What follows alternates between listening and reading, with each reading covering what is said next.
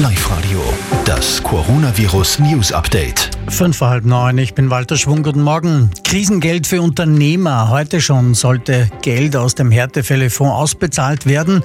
Der Generalsekretär der Wirtschaftskammer Karl-Heinz Kopf geht aber davon aus, dass das Geld erst nächste Woche ausgezahlt wird.